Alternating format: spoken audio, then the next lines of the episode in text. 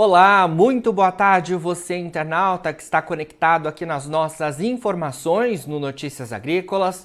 Nós damos sequência à nossa programação de boletins agora para falar um pouco mais sobre o mercado do petróleo, mercado que completa a terceira sessão seguida de alta nas bolsas internacionais nesta quarta-feira. Para a gente falar um pouco mais sobre essa alta registrada na sessão de hoje também perspectivas relacionadas ao mercado do óleo, eu converso agora ao vivo com o Tiago Davino, que é analista de mercado da Agriinvest. Tiago, muito boa tarde, obrigado pela sua presença aqui com a gente.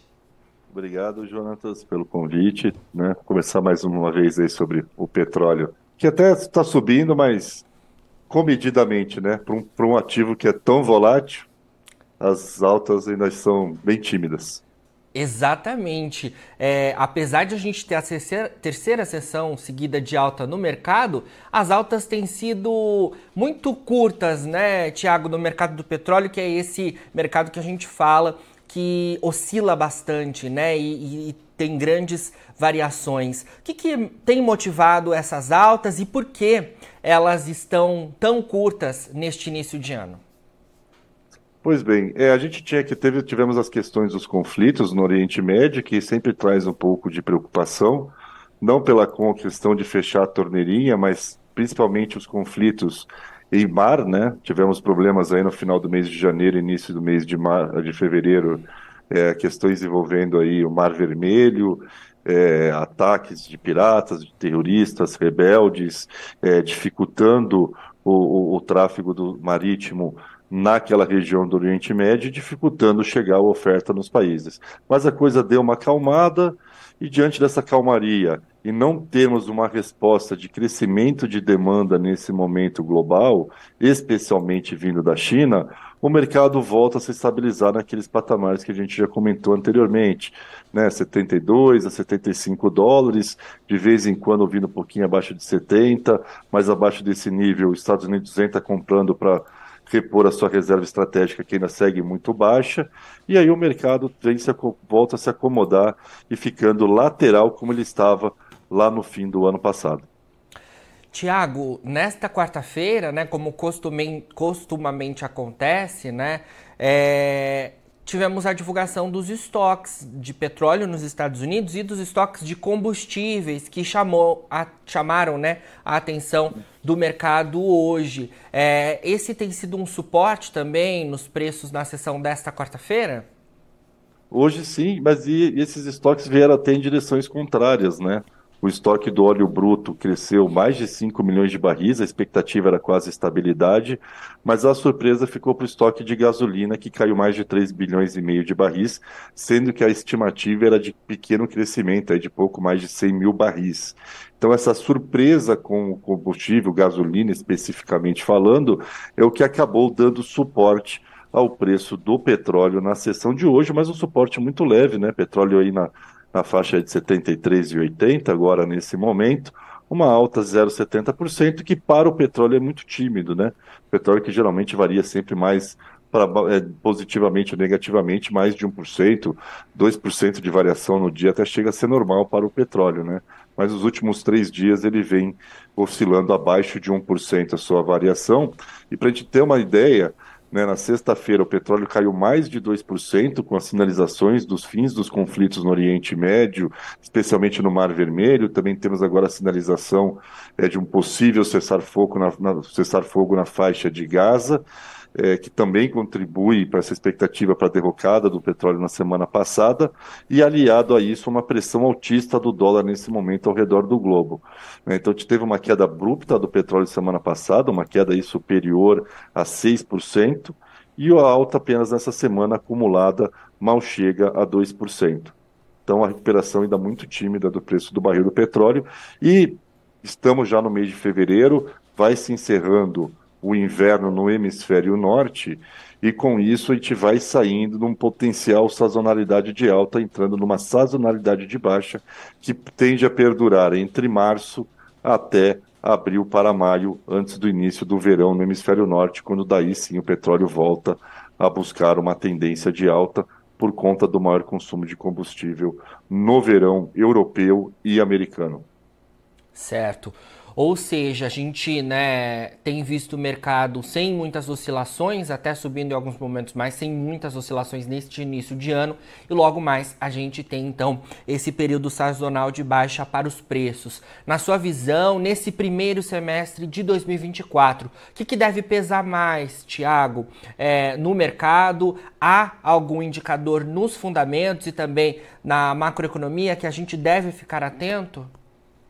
Com certeza. Os dois países que o mercado sempre acaba monitorando em termos de indicadores acabam sendo Estados Unidos pela sua importância, a maior economia do mundo, apesar de não ser mais um importador de petróleo, sim um exportador de petróleo, mas a dinâmica da economia americana sinaliza se vai ser possível ou não a queda de juros nos Estados Unidos.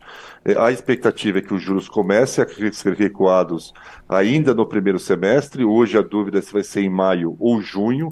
Antes se esperava até que pudesse ser em março, mas os dados da semana passada do mercado de trabalho muito fortes dificultam isso.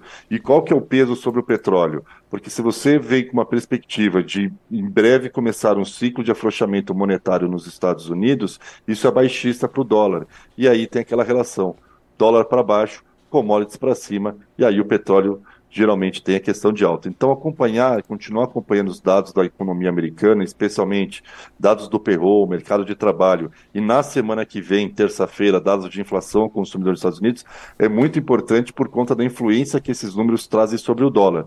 E o outro país também que temos que estar sempre de olho é a China, porque é o principal importador da commodity mineral no mundo. E a China vem apresentando os resultados decepcionantes em termos de economia. O PIB veio melhor que esperado? Veio, mas você não vê desempenho melhor na produção industrial, na vendas no varejo. Então é um crescimento que acaba ficando limitado, muito concentrado em algumas atividades da economia chinesa, que não acabam propagando um, uma, um desempenho econômico melhor como um todo para o gigante asiático. E aí a gente precisa muito hoje de uma retomada de crescimento da China para que a demanda lá cresça e aí, consequentemente, o petróleo possa ter algum fôlego para subir. Sem uma retomada da China, muito dificilmente o petróleo tem fôlego para se sustentar acima de 75 dólares no curto prazo, somente realmente após o início do verão no hemisfério norte, que aí sim ele tende a poder vir buscar a casa dos 80 dólares, obedecendo a sua sazonalidade, que praticamente todo ano se confirma. E por falar em China, nessa madrugada vamos ter dados de inflação ao consumidor e ao produtor na China. Devem ser dados que devem reforçar ainda uma economia é, não, não estagnada, mas com crescimento bem abaixo do que se espera daquele país. Dados importantes, então, que o mercado do petróleo vai acompanhar, e isso antes do ano novo chinês, né, Davino? Que é. Exatamente, começa é, sexta-feira. Exatamente, que deve fazer aí alguma movimentação lá no, no país, né? Apesar das expectativas, como você trouxe, bem decepcionantes que têm vindo de lá, eu queria também falar sobre a questão do setor imobiliário, que é muito importante para a China e que também tem dado sinais de uma crise, né, por lá. Ou seja, de fato, o que a gente vem acompanhando do gigante asiático não anima em nada em relação à demanda, né? Exatamente, e a gente vê isso refletir em praticamente todas as commodities, né? A gente vê o preço da soja, que mesmo com problema de quebra no Brasil, não reage, porque a demanda, o lado da oferta, o lado da demanda está muito devagar, né? A questão das commodities metálicas, também o minério, sobe muito mais na expectativa de que estímulos econômicos do governo vão causar algum efeito, mas não tem causado efeito algum.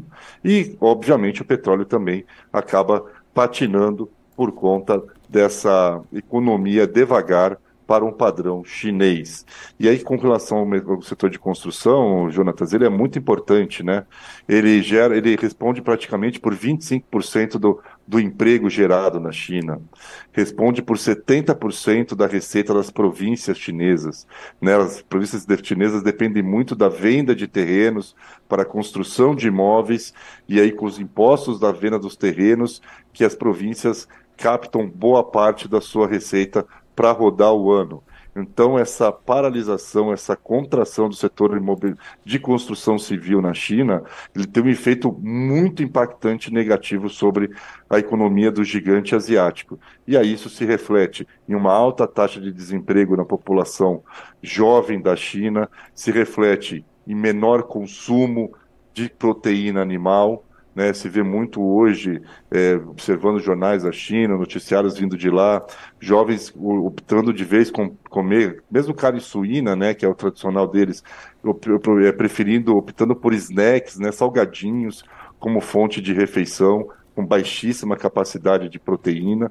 Então, realmente, é, é, é, essa, essa paralisia, essa contração do setor de construção civil é o que acaba sendo o principal responsável para a economia chinesa andar devagar como você comentou. E, sinceramente, Jonatas, eu não vejo muita saída para esse setor de construção civil, porque é um modelo que estagnou.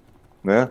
A China ela veio crescendo ao longo dos últimos 30 anos baseados em dois pilares, que eram exportação e a parte de capital fixo, investimento, infraestrutura, setor imobiliário. Só que isso tem um limite. E aparentemente, ao que tudo indica, esse limite chegou, né? Pegando um pouco similar ao que foi o Japão na década de 90, quando se esperava um boom do setor imobiliário e ele implodiu. Então, na China hoje, nós temos uma necessidade de uma mudança de modelo para fomentar e trazer um crescimento mais robusto naquele país, que seria o quê? O modelo voltado para dentro, voltado para o consumo interno. Só que aí você bate num problema social da China. Não há previdência. E aí, se não há previdência, as pessoas trabalhadoras em idade economicamente ativa, elas vão optar o quê? Por poupar durante seu, os seus períodos que está trabalhando, para que quando chega na sua velhice, ele tenha recursos para poder sobreviver e não depender dos seus filhos. Então, a falta de uma previdência na China, seja social ou privada, que até tem, mas é, um, é, é ínfimo o, o valor que, que se paga, obriga o chinês a poupar muito ao longo da sua idade economicamente ativa. E aí, se ele não consome, a roda não gira internamente. Então, é um problema que o governo chinês teria que resolver mas aparentemente não se mostra preocupado com isso, não. Pois é. Tiago, para a gente finalizar, queria falar um pouco mais sobre derivados, sobre informações aqui do Brasil, né? Porque a gente teve aí, né, neste início de ano, é, dados importantes, como a questão do ICMS, né? Tendo revisão aqui nos combustíveis fósseis do país. Queria que você uhum trouxesse uma análise sobre isso e também ah, o que a gente tem acompanhado em relação a importações no ano passado, né? Que o Brasil importou menos combustíveis também no ano passado. Também uma outra informação que repercutiu neste início de ano. Queria que você trouxesse aí os destaques em relação ao mercado interno de derivados de combustíveis aqui no país. O que, que vocês têm acompanhado? O que, que a gente deve é, estar atentos é, neste início de 2024? É, toda a cascata de imposto que há sobre os combustíveis no Brasil, que foram retirados lá em 2022 no governo Bolsonaro, foram voltando paulatinamente, né? E agora, no início do ano, você teve a última recomposições de toda a parte de impostos voltados que são cobrados sobre os impostos no Brasil, sobre os combustíveis no Brasil. E por isso você acaba tendo esse efeito de alta do preço de novamente da, da gasolina, do diesel e por ter produtos substitutos como etanol, seu substituto, ele acaba subindo na carona. Então, isso deve terminar a questão da pressão dos, impo do, dos impostos, e a partir de agora, para o longo de 2024, o foco vai ser muito o quê? A relação dólar e o próprio preço do petróleo no mercado internacional. Porque se começa realmente a subir muito o petróleo ou o dólar no Brasil, há uma obrigatoriedade da Petrobras vir a ter que reajustar os preços internamente. Isso do lado ruim. Claro que se o petróleo volta a cair ou o dólar cai aqui no Brasil, abre espaço para uma queda de preço. Então, a partir de agora, a questão dos efeitos tributários devem sumir sobre o seu peso sobre os combustíveis. Eles já voltaram na sua totalidade. Então, pra, a partir de agora, o que vai direcionar o preço dos derivados no Brasil será exclusivamente as movimentações do dólar no nosso país e do petróleo. No dólar, a gente entende que é uma tendência de queda, especialmente nesse primeiro semestre. Há um maior fluxo comercial, a expectativa de queda de juros nos Estados Unidos, então isso pode trazer alguma pressão ou alguma janela de abertura para a Petrobras vir a reajustar para baixo em algum momento ao longo desse primeiro semestre o preço dos combustíveis. E um fator aí olhando sobre a questão da demanda que a gente tem observado, né, Jonatas? O preço dos fretes rodoviários, né? Pois é. Que tem recuado de forma significativa recentemente, muito por conta dessa quebra de safra que a gente observa no centro-oeste, que tem tirado demanda por um maior fluxo rodoviário. Né? É, o, é, sem dúvida, a maior quebra da história do estado do Mato Grosso, comparado ao, ao ano passado, nem se fala. Então, isso está tirando pressão dos fretes rodoviários, mesmo com a alta do óleo diesel, porque é a relação oferta e demanda que acaba sempre ditando o ritmo. Obviamente, talvez a partir agora ao mês de março, com maior pressão da entrada de mais safras de outros estados, pode trazer algum aumento pontual do frete mas com a redução da produção de soja, a expectativa de uma safrinha diária menor e também uma produtividade menor pela redução do pacote tecnológico, já que o preço não estava fechando a conta para o milho safrinha, isso também deve trazer aí preços de fretes rodoviários ao longo do segundo semestre, aí olhando a caso do milho, mais baixos também. Essa que pode ser a notícia positiva para o produtor brasileiro, porque o frete mais barato tende a sobrar pelo menos um pouco mais de dinheiro no bolso do produtor brasileiro. Mas as perspectivas em termos de preço dos combustíveis, elas tendem a variar, não tendem a variar muito como o preço do petróleo no mercado internacional.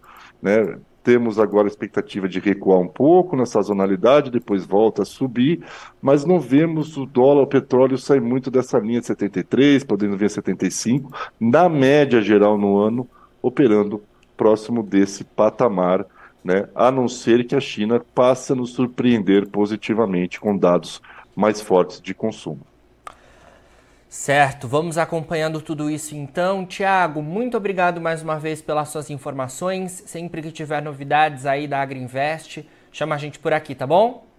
Tá bom, eu que agradeço mais uma vez o convite e precisamos, estou à disposição. Uma ótima tarde a todos. Boa tarde, bom restinho de semana para vocês. Valeu, obrigado igualmente. Conversamos então ao vivo com o Thiago Davino, analista de mercado da Agriinvest.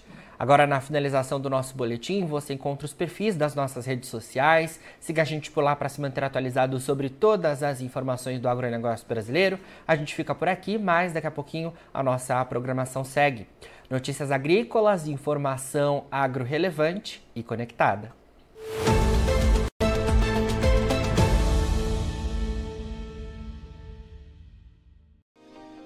Se inscreva em nossas mídias sociais. No Facebook, Notícias Agrícolas. No Instagram, arroba Notícias Agrícolas. E em nosso Twitter, arroba Norteagri. E para não perder nenhum vídeo, não se esqueça de nos acompanhar no YouTube e na Twitch, Notícias Agrícolas Oficial.